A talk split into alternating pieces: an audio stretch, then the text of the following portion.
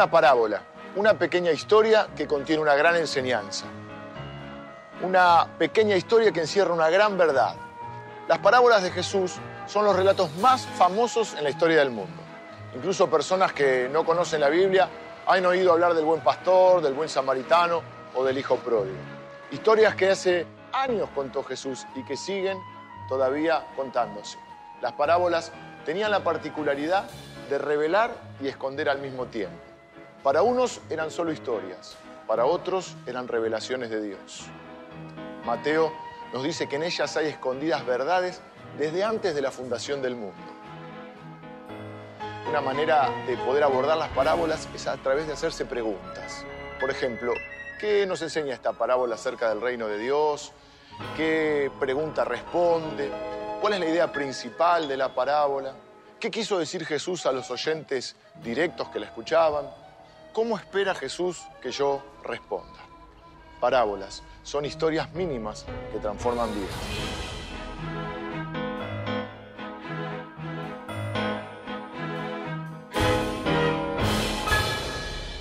Amén. Bueno, pues hoy es el último día que vamos a ver una parábola. Vamos a terminar esta serie que fueron seis, seis parábolas de Jesús y pues ha sido una bendición. Les, le, eh, hemos estado trabajando en grupos y pues creo que ha sido de repente confrontador y de repente alentador también, ¿no? El, el tener la oportunidad de, de, de platicar en pequeños grupos y ver cómo Dios trabaja a través de lo que estamos estudiando. Recuerda la, la semana pasada que vimos, vimos la gran qué? La gran cena. Y a la gran cena están invitados quién? Todos, todos están invitados. La parábola trata de que eh, el gran Señor hizo una fiesta, una gran cena, invitó a la gente, la gente ya estaba programada y ya estaba confirmada y a la hora de la hora no fueron. Entonces, eh, él mandó traer a todos, todos, todos, la gente que se encontraran y aún los que estuvieran en los lugares más escondidos, los trajeron. Cuando él dice, y traemos a todos los cojos, ciegos y mancos y todo eso, es porque el pueblo judío pensaba que cualquiera que tuviera algún defecto es que Dios no lo quería. Entonces, esa era, esa era una idea que ellos tenían y cuando Jesús dice, traigan a todos esos, va ¿cómo que vienen a la fiesta todos los que Dios no quiere? ¿Verdad? Entonces, eh, y, y Jesús se refiere a los que no somos judíos y que nos invita a ser parte de. Bueno, teníamos por ahí una, una aplicación, una tareita de poder orar cada mañana, de poder darle gracias a Dios por el día, de poder agradecerle que nos va a dar vida eterna y que vamos a celebrar un día con Él allá en, en, la gran cena, ¿verdad? En las bodas del Cordero. Y se acuerdan de 1 de Juan 5. ¿Quién se lo aprendió? A ver, búsquelo, búsquelo en su Biblia, 1 de Juan 5, 11. ¿Y el que? Y el que no tiene al Hijo, pues no tiene la vida, ¿verdad? El que tiene al Hijo y el que no tiene al Hijo es sencillito. ¿Sí? Es sencillito. El que tiene al Hijo tiene la vida, el que no tiene al Hijo no tiene la vida. Entonces, también nos invitó a que pudiéramos compartir con alguien acerca de Dios. Eso no es muy difícil. No es muy difícil. Es simplemente, no necesitas conocer tanto de la Biblia. Cuéntale lo que te pasó a ti. Cómo Dios ha transformado tu vida al conocerle. Es sencillo. Y, y cómo, cómo, Dios te, te va enseñando cada día a caminar de acuerdo a su voluntad. Entonces, ojalá y hayan tenido la oportunidad de compartir con alguien el amor de Jesús y que podamos nosotros un día estar todos juntos celebrando en aquella cena que aquí nos habló en una parábola, pero que es una realidad cuando estemos en su presencia. Muy bien, hoy vamos a ver la parábola de el padre y sus dos hijos. Yo le puse como título los dos hijos, ¿cómo le puse? Los dos hijos rebeldes y un padre amoroso. Los dos hijos rebeldes y un padre amoroso. Y la historia realmente se llama la parábola del hijo pródigo. Pero allá hay dos hijos pródigos, no nada más hay uno. Y, y hay un padre lleno de amor, ¿verdad? Entonces vamos a leerla, está en el capítulo 15 de Lucas. Yo tengo la nueva traducción viviente y vamos a tenerla en la pantalla, ¿verdad? Para, para quienes nos, nos, no trajeron su teléfono o no trajeron su Biblia o traen una Biblia con su Reina Valera, que es la que regularmente hemos usado, pero ya tengo aquí como cinco años usando la nueva traducción viviente. No, apenas como, como un año y media que uso la traducción viviente. Ok, 15 de Lucas. Dice así la palabra del Señor. Para, para, ilustrar mejor esa enseñanza, Jesús les contó la siguiente historia.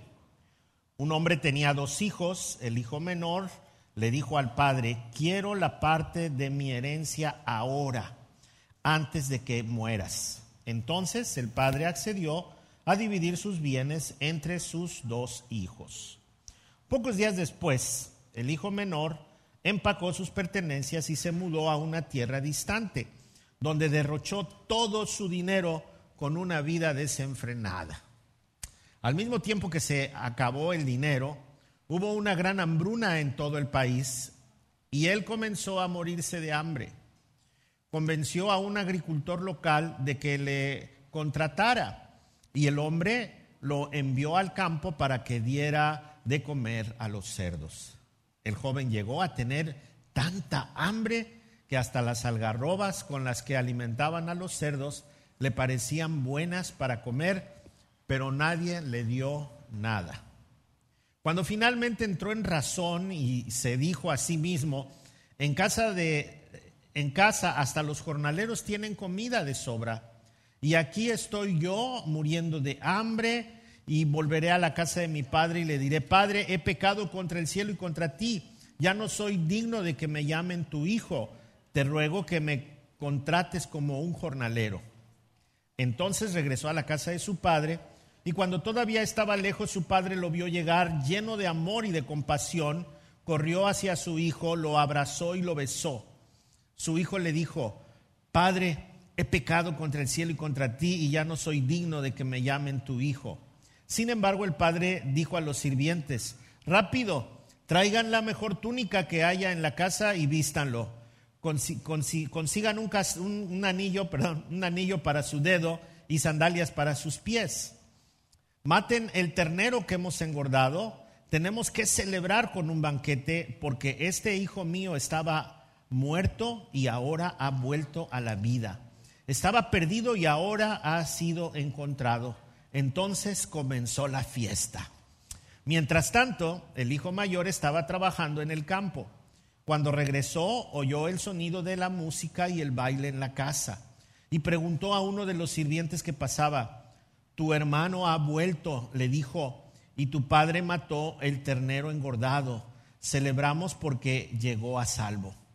El hermano mayor se enojó y no quiso entrar.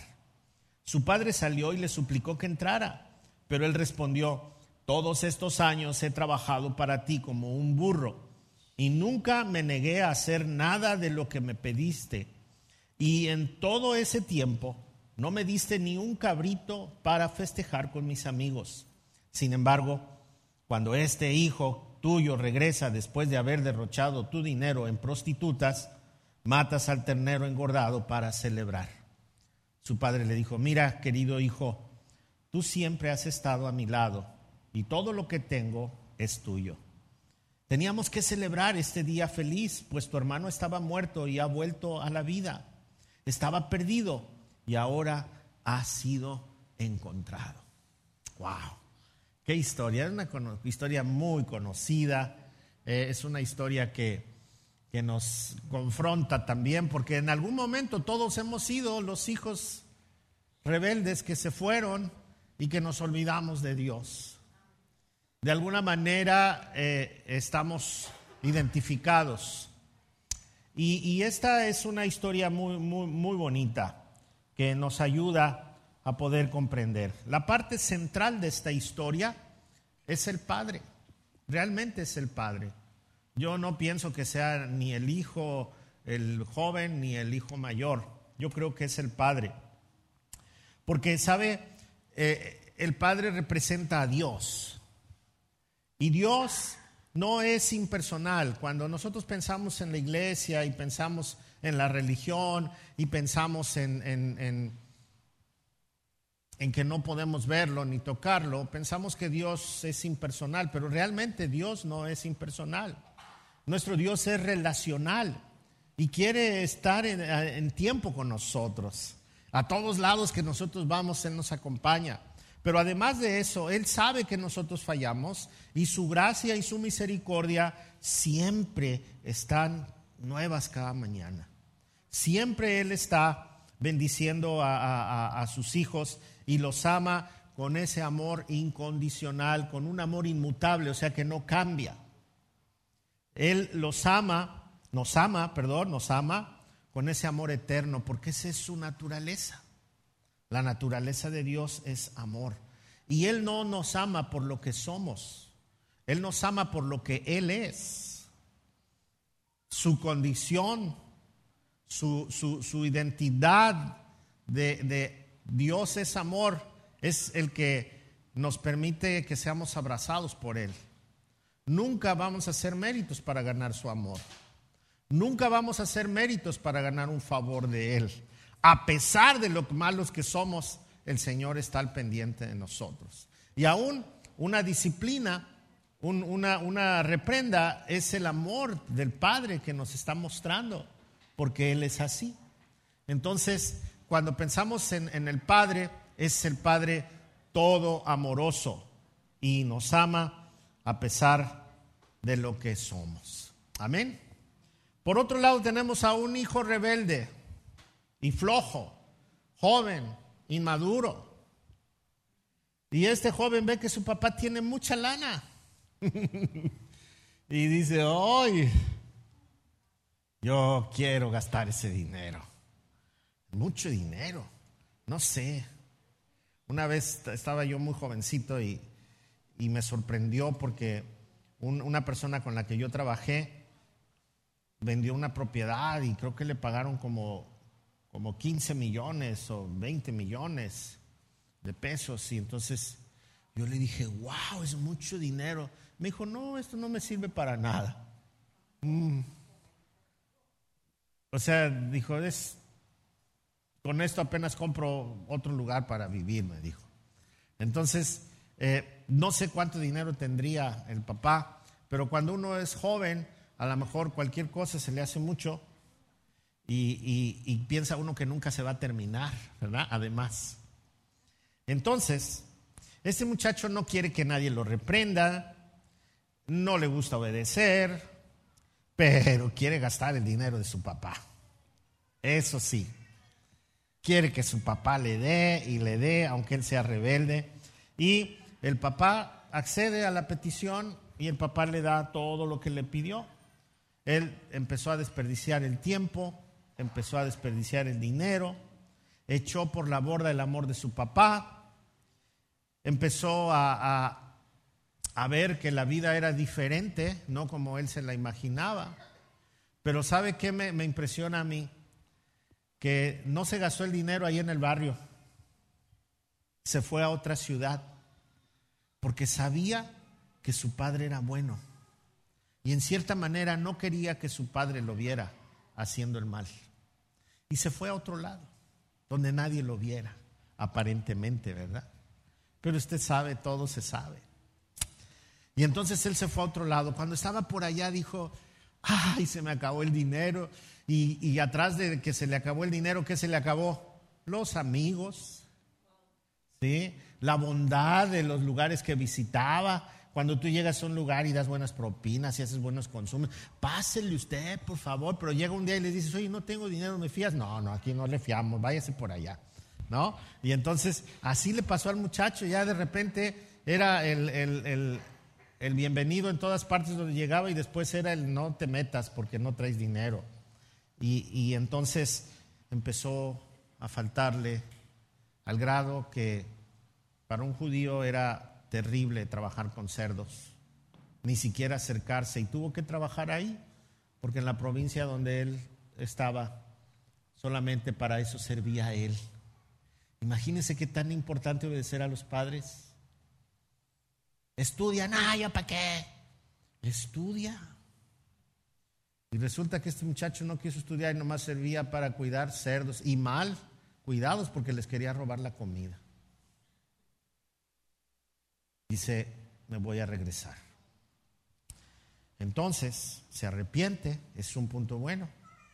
Se arrepiente genuinamente y dice, voy a volver a mi padre, le voy a pedir perdón y regresa. Y usted acaba de escuchar, ¿verdad? El padre lo, lo vio, lo abrazó.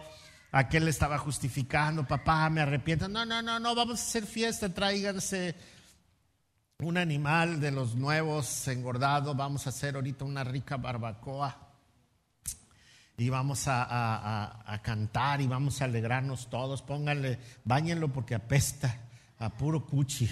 Y entonces hay que bañarlo, hay que cambiarlo, hay que ponerle anillo, hay que ponerle sandalias, hay que ponerlo como antes, en su lugar, como el hijo del patrón, ¿verdad? Y entonces lo ponen bien y, y entonces llega el hijo mayor el tercer personaje. Y el hijo mayor dice, ¿qué está pasando? Pues estamos celebrando que tu hermano ya regresó. ¿Qué va a estar regresando este rebelde flojo? Ya vino a quitarle a mi papá otra vez. No, pero tu papá lo recibió bien. Mira, hasta estamos empachangados ahorita. Hay fiesta, hay barbacoa, hay danzas, hay todo. Y dice, no, yo no entro, yo no quiero ser partícipe de eso. Y fíjese que el papá viene hasta la puerta, viene y le dice, mi hijo, métase, su hermano ya volvió y volvió bien y viene arrepentido. No, papá, no, no, eres bien injusto. Para el hijo que regresó, el papá era bueno. Para el hijo que estaba en casa, el papá era malo. Imagínense qué contraste.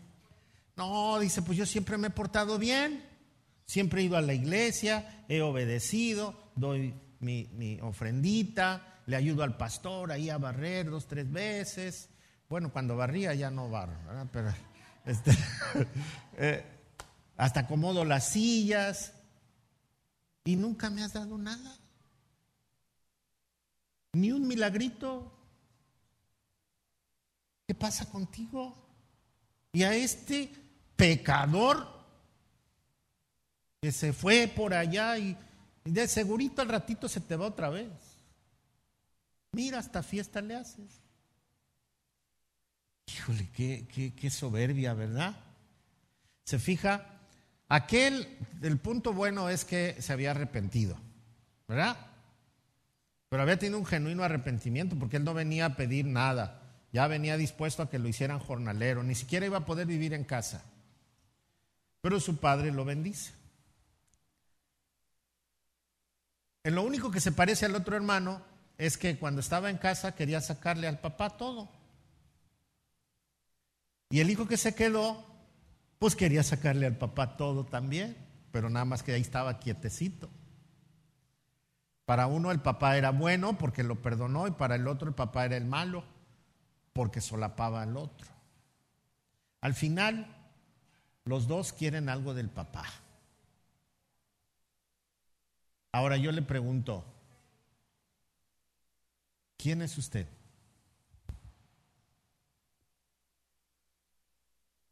¿El hijo que vuelve o el hijo que ha estado fiel siempre y que se enoja porque al, al que acaba de llegar arrepentido y el Señor ya hasta lo bendijo, ya hasta le dio trabajo. Y a mí no me ha dado trabajo y yo soy aquí, tengo 30 años sin nada. Y este flojo, mira, luego, luego le dieron. Me acuerdo cuando, cuando yo llegué a la iglesia, aquí, a esta iglesia, había familias que se creían con derecho porque eran más antiguas que otras. Como si los años en una iglesia nos hicieran más merecedores de algo, ¿no?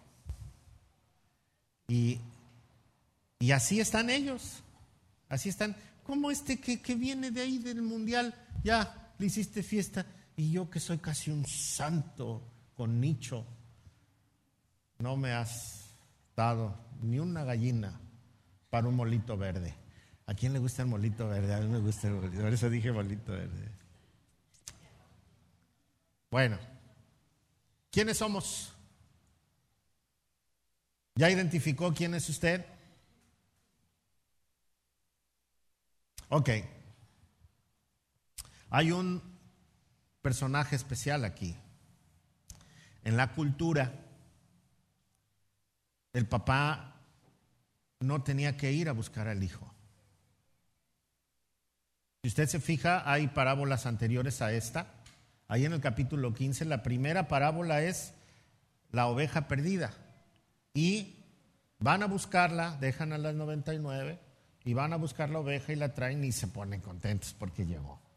En la otra es una moneda perdida y la muchacha que pierde la moneda va la busca y la trae y todos se ponen contentos porque era una moneda de esas históricas que compran ahí en los cuates que coleccionan, ¿no? Entonces todos contentos porque encontró su moneda.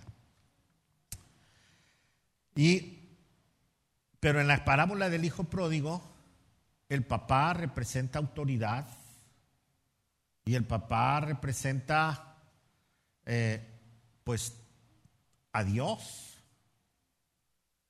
Y en la cultura el papá no podía salir de viaje. Tenía que estar en casa. El papá a cierta edad no podía ni correr. Y sin embargo aquí en la historia dice que corrió a encontrar a su hijo. Era como, como ser eh, si corría por el hijo. ¿No? Él dice, oye, usted ya tiene 60 años, debería de sentarse y que... No, no, no, yo estoy chavo, traigo mis jeans y mis tenis y, y, bailo, bailo breakdance. Ese ya es antiguo, ¿eh? el breakdance. era, era considerado mal, pues, que corriera el papá. Entonces tenía que mandar a su hijo a buscar al hijo perdido. Pero como los dos hijos estaban perdidos, él mandó a Jesucristo. Y el personaje del que no se habla aquí es el que está contando la historia. Jesús vino para rescatar a uno y al otro. Jesús vino para hacer la voluntad del Padre. Jesús vino para que estos dos se reconciliaran. Jesús vino para que estos ya no tuvieran ese pleito. ¿Y qué tuvo que hacer? Si los dos eran pecadores, tuvo que morir por su pecado. Murió en la cruz por el pecado de los dos. Si tú te identificaste con el primer hijo, Jesús murió por ti. Y si te identificaste con el segundo, Jesús murió por ti. Así que esta historia habla del amor de Dios. Habla del amor del Hijo. Habla de la salvación que Dios nos ofrece.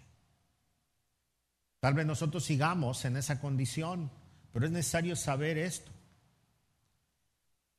Que nosotros no necesitamos que Dios nos dé, porque ya nos dio. Y sin que nosotros le pidiéramos, Él ya nos dio. Nos dio a su Hijo para que muriera en lugar de nosotros. Y si el Señor añade bendición a tu vida, es todavía un plus que Dios tiene para ti pero ya dio lo mejor que Dios tenía. porque sabe que Él es dueño de todas las cosas. A Él no le cuesta nada darte riqueza, no le cuesta nada darte una casa, un carro, no le cuesta nada. Pues Él es dueño de todas las cosas. Pero dio lo mejor, más que dinero, Él dio lo mejor. Él dio a su Hijo Jesucristo para morir por ti, para buscarte, para llevarte a su presencia otra vez. Entonces tú y yo somos deudores. Por eso Santiago dice, no pides y no responde Dios porque estás pidiendo para gastar en tus deleites. Pero cuando pedimos por otros, cuando intercedemos por otros, el Señor se encarga de nuestra necesidad. Cuando nosotros vemos por las demás personas, el Señor se encarga de nosotros. El hijo menor quería saquear a su papá, el hijo mayor también.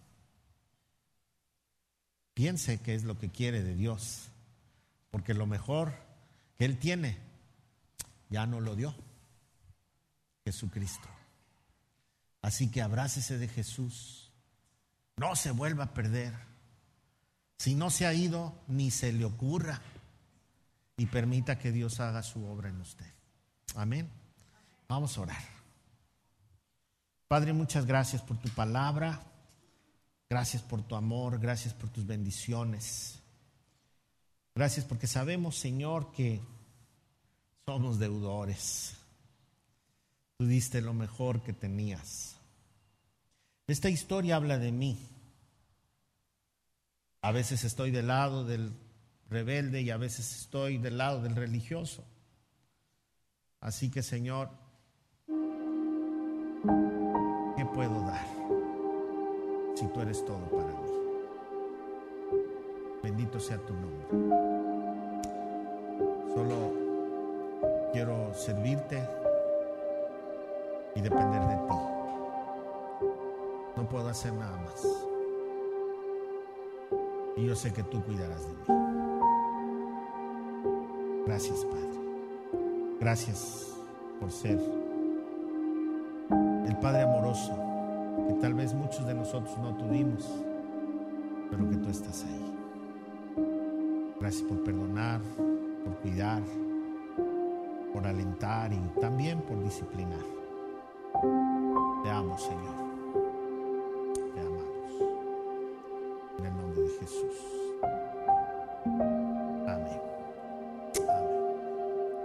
gracias a Dios.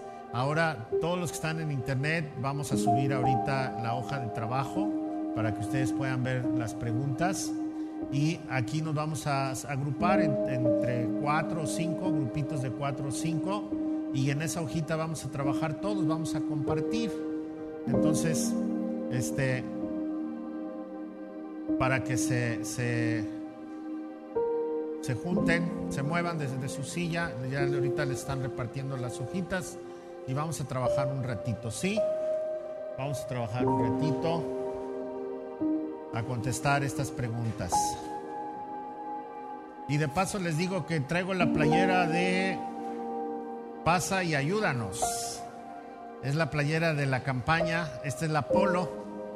Toño trae la de Despierta México y, esta es la polo. Cualquiera de las dos playeras usted puede comprar. Hay polo de mujer, ¿verdad? Hay polo de mujer y hay polo de hombre. Si usted quiere esta, esta cuesta 160. Toño, 160. Sí. Entonces estamos dando al costo para que no haya problema. ¿eh? Entonces, agrúpense, voltense y de allí, miren, ahí hay más gentecita.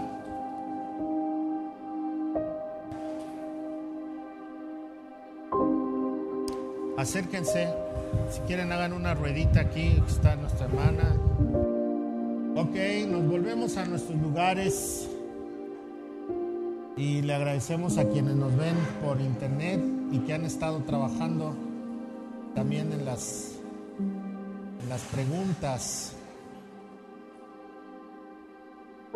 Le mandamos saludos a Carlos Parra, Maguito, Eurosa, Carla Ochoa, Vero Plasencia, Rebeca Cárdenas, Liz Elizabeth Jiménez, Alberto Martínez, Rocío Romero, Abigail Castro, Mar Azul, Carmina Fonseca, Mari Torres, Ruth Murillo, Lupita Ramírez, Debbie Pelayo, eh, Vladimir está aquí, también Norma Linda Calderón, Mari Torres, nuestros hermanos de Canadá, Dave and Joan, están conectados, Julieta Casadei también. Linda Bañuelos, Juan Arámbula de Los Ángeles, California, Mariel que está allá en Guadalajara, Jaime Uribe de León, Guanajuato. ¡Wow! Ahora tenemos mucha audiencia, ¿eh? Qué bueno, gracias a Dios. Gracias a Dios ha aumentado mucho la, la audiencia en el estudio y le damos gracias a Dios por todos, todos nuestros hermanos que están conectados. Bien. Preguntas para ustedes, pues. ¿Quién quiere, quién, quién, quién quiere participar? A ver, una conclusión por ahí que nos diga. A ver, ¿quién, ¿con qué hijo se identificó? Nadie se puede identificar con el padre, pero ¿con qué hijo se identificó y por qué? A ver, ¿quién quiere?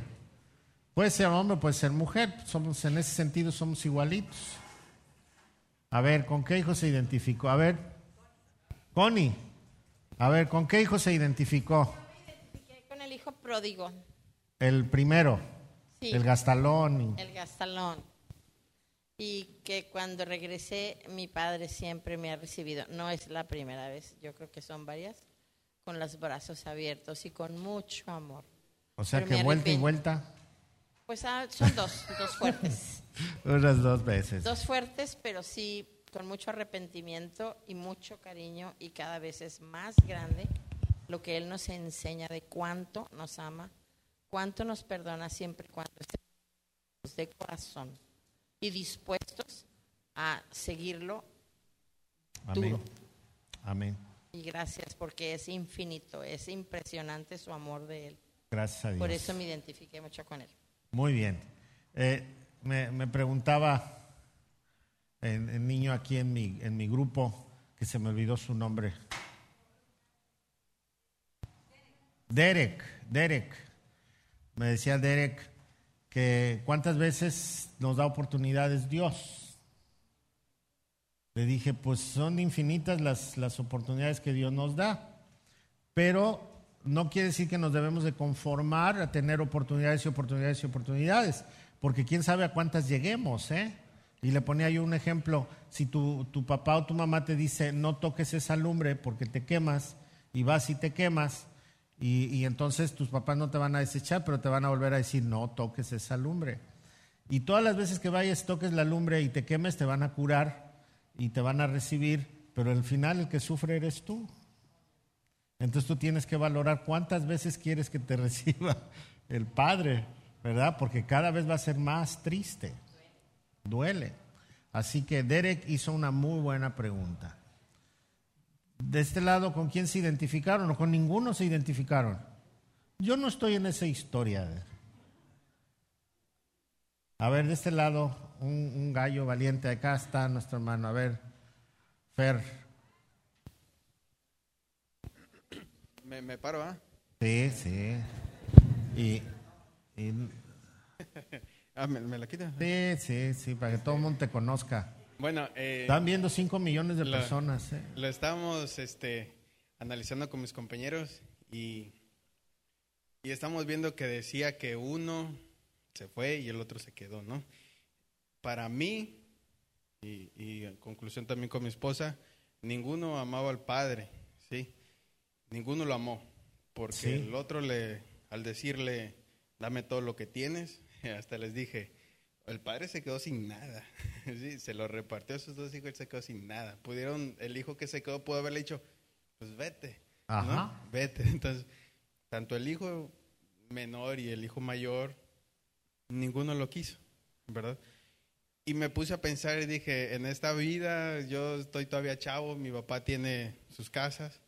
Y yo dije, ¿y, y yo quién soy para andar peleando con, con mis hermanos por algo ni en lo que yo trabajé? ¿sí? Ajá. Entonces, yo tengo que trabajar, bueno, al menos eso me enseñó papá, a trabajar y hacer lo mío y no andarme peleando con mis hermanos por el terreno que tiene mi papá o la casa de allá o el carro. Ajá. Y, y lo aterrizamos. Bueno, al menos personalmente también lo, lo aterricé yo. y, y como lo dijo Jesús en sus parábolas, en todas terminaron con alegría, con celebración, cuando uno se arrepiente. ¿sí?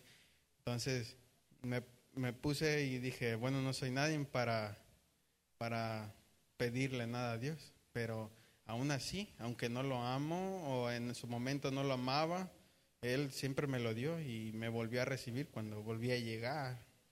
Bueno, eso sí. O sea que a veces eres de allá y a veces eres de acá. Ajá, entonces ni con uno ni con el Eso. otro. Entonces, Muy bien, gracias Fer, gracias. ¿Quién más? ¿Quién más? ¿Cuántos creían? A ver, ¿quién levantó la mano? Tú, Marquito, a ver, préstale el micrófono a Marco. Marcote, porque está, está, está grandote. A ver, sí, Marquito, pues se acostumbra uno, de aquí nació este chiquillo. A ver, Pues creo que aquí nos demuestra que el amor de Dios es incondicional y que siempre Dios nos abre sus eh, manos, que nosotros la podemos regar las veces que queramos y finalmente Dios nos va a amar como que si nada hubiera pasado. Pero también siento que tiene que haber un arrepentimiento para que tú aprendas de eso, ¿no? Este, y pues es eso, que realmente nos tenemos que dar cuenta como nuestra propia, volver en sí, eso fue algo que pues, estuvo chido, sí, es- este, estuvo bien, que es como darse cuenta de que tú mismo la estás regando, entonces, ¿qué tanto la tienes que regar para darte cuenta que para estás mal. despertar? Sí, este, tienes que llegar como a ese como punto de límite, a ese, esa pequeña línea que siento yo que es muy delgada y pues si la rebasas muchas cosas pueden pasar mal y es muy difícil volver después de eso.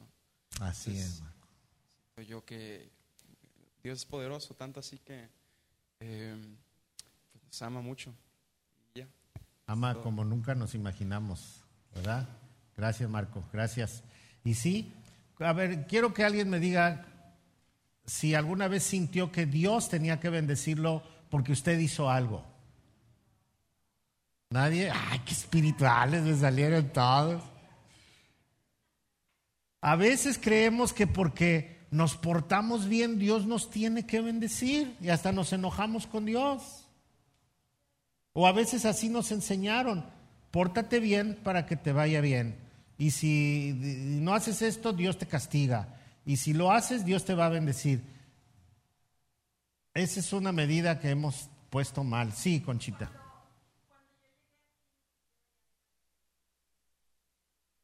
Así pensaba. Aprendí lo contrario. Sí, Gracias eh. a Dios. En esta iglesia yo he aprendido lo verdadero. Y estoy muy contenta y le doy gracias a Dios Sí. por su vida.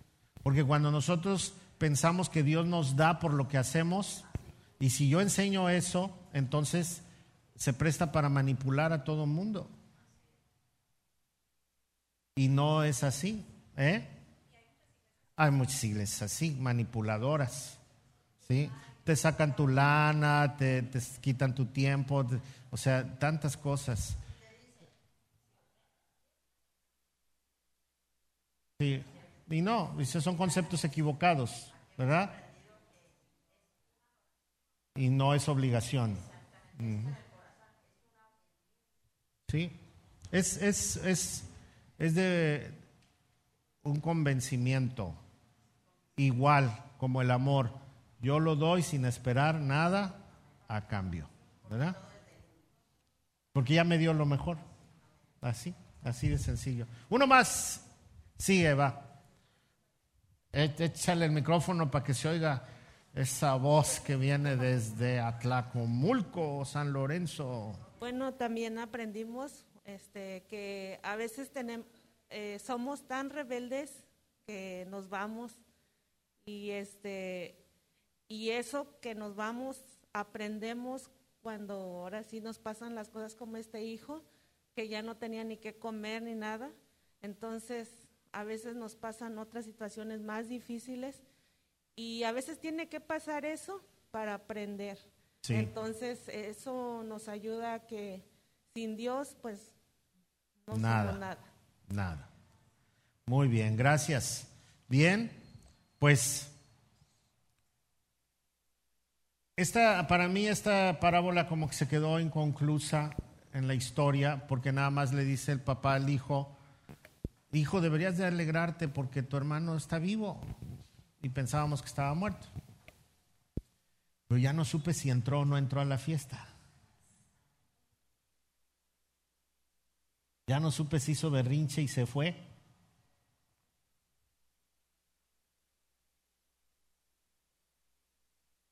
Cuando nosotros no tenemos un genuino arrepentimiento, cuando no tenemos un genuino arrepentimiento, no participamos del gozo. Estamos amargados y andamos viendo todos los defectos de los demás menos los míos.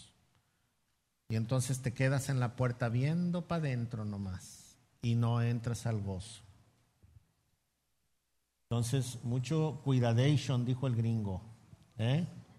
Entonces, hay que tener cuidado. Sí.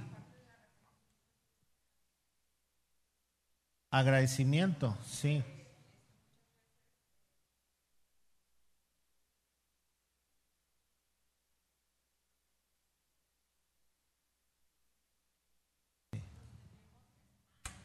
Sí.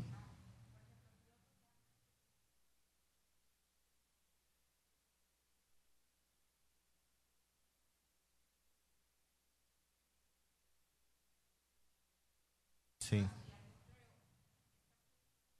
Un, un corazón agradecido deja de ver a los demás en lo que tienen. Porque el corazón que no está agradecido está pensando, ah, él tiene más, oh, él ya hizo esto, oh, ya se compró aquello, oh, tiene un esposo muy lindo, oh, tiene una esposa bien a todo dar, ay, tiene unos hijos bien educados. Y no estoy viendo lo que Dios me ha bendecido a mí. No estoy viendo toda la bondad que ha tenido para mí. Y no tengo tiempo de agradecerle porque estoy criticando a todos los demás. Entonces un corazón agradecido también es parte clave en esta historia. Así que el muchacho tenía realmente un corazón arrepentido y aceptó con agradecimiento lo que le estaban dando. Se acabó tu tiempo, mano. A ver, échale, Fer.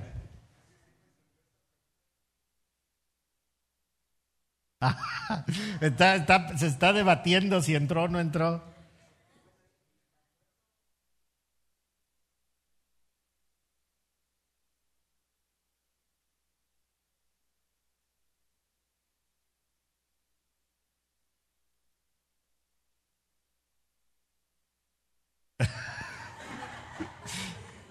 ¿Qué hubo, eh? Tú sientes que no entró. Porque eh, las parábolas que Jesús contó era porque los fariseos le preguntaban del por qué comía con los pecadores. ¿sí? Exactamente. ¿Se acuerda de la Así cena? inicia esta. Ajá, ¿Se acuerda de la cena? Que dijo, Sí. han invitado, pero no todos van a entrar a la Sí. cena. Le dice, entonces, cuando eh, él dice que, bueno, que se acaba la historia y dice si entró o no entró, nos quedamos como que ellos entonces, lo- los, los, este, Los religiosos no entraron. No entraron o no Es- entró a la eh, fiesta. Es una muy buena con- conclusión, Fer. El que piensa de manera orgullosa, de equivocadamente, y el que piensa que merece todo, no entra. Y el que con humildad se arrepiente, se goza. Uh, denle un aplauso. a Dios.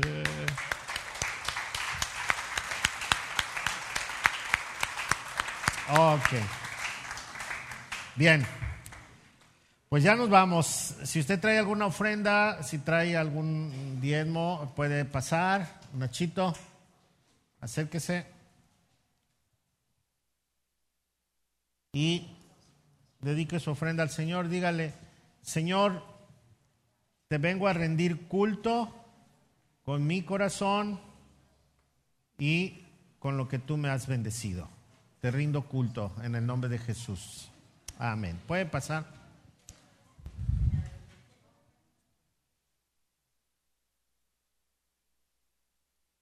necesitamos facilitadores para los grupos pequeños que vamos a organizar. Si usted quiere hacer un grupo pequeño en su casa y tiene ahí vecinitos que quieran, o usted eh, viven hermanos cerca de aquí de la congregación, pueden invitarlos y solamente necesitan apuntarse con Pastor Toño, porque él les va a dar material, se va a coordinar con ustedes para que puedan llevar a cabo bien su eh, grupo pequeño. Y además de ese grupo que pueda tener, puede venir los miércoles, es como el entrenamiento, y después va a su casa y lo hace. ¿No? Si no puede venir los miércoles, pero lo puede hacer en su casa también. ¿Sí? La, metodología va a ser así. El domingo se va a predicar en tema, el miércoles se va a debatir. Entonces usted va a tener muchas herramientas para poder compartir hasta con gente nueva que no conoce el Señor. ¿Sí? Se va a llevar hojas como las que estamos repartiendo y vamos a darle un video que va a poder bajar de la red para que lo vean como una prédica, así como lo que estamos haciendo hoy, pero grabado. Y entonces va, va a poder, si usted cree que puede grabar un estudio bíblico, entonces lo mandamos a la estética donde va José Luis, a que lo peinen y lo... Te estoy vacilando que hoy le tocó rasurada. ok, este, si usted cree que puede grabar un estudio bíblico, se siente capaz y, Dios le ha bendecido con ese don, también acérquese con Toño y podemos hacerle una grabación de prueba para ver si, si podemos tener estos estudios bíblicos. ¿Sale? Ok. Playeras ya tenemos. Si usted quiere una playera, acérquese. Y este, estas son las polo.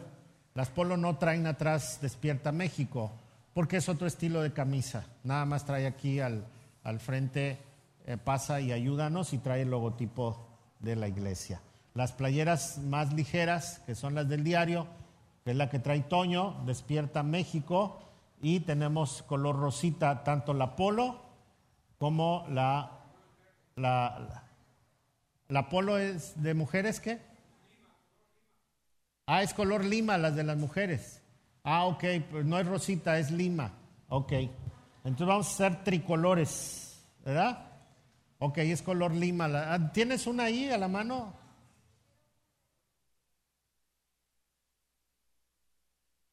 Ah, son, son de este color bonito. Pip, son color pip. Sí. Oh, están bien bonitas. Esta, esta va a ser la, la de mujer. Y acuérdense, todos los que tengan playera para el día del aniversario, si lo pueden llevar, vamos a ir todos con nuestra playera. Está bonita, Pip. Si le queda, bueno. Pero Toño es el que las vende, yo no. Sale, Toño. Póngase de pie, ya nos vamos. Pónganse de pie todos.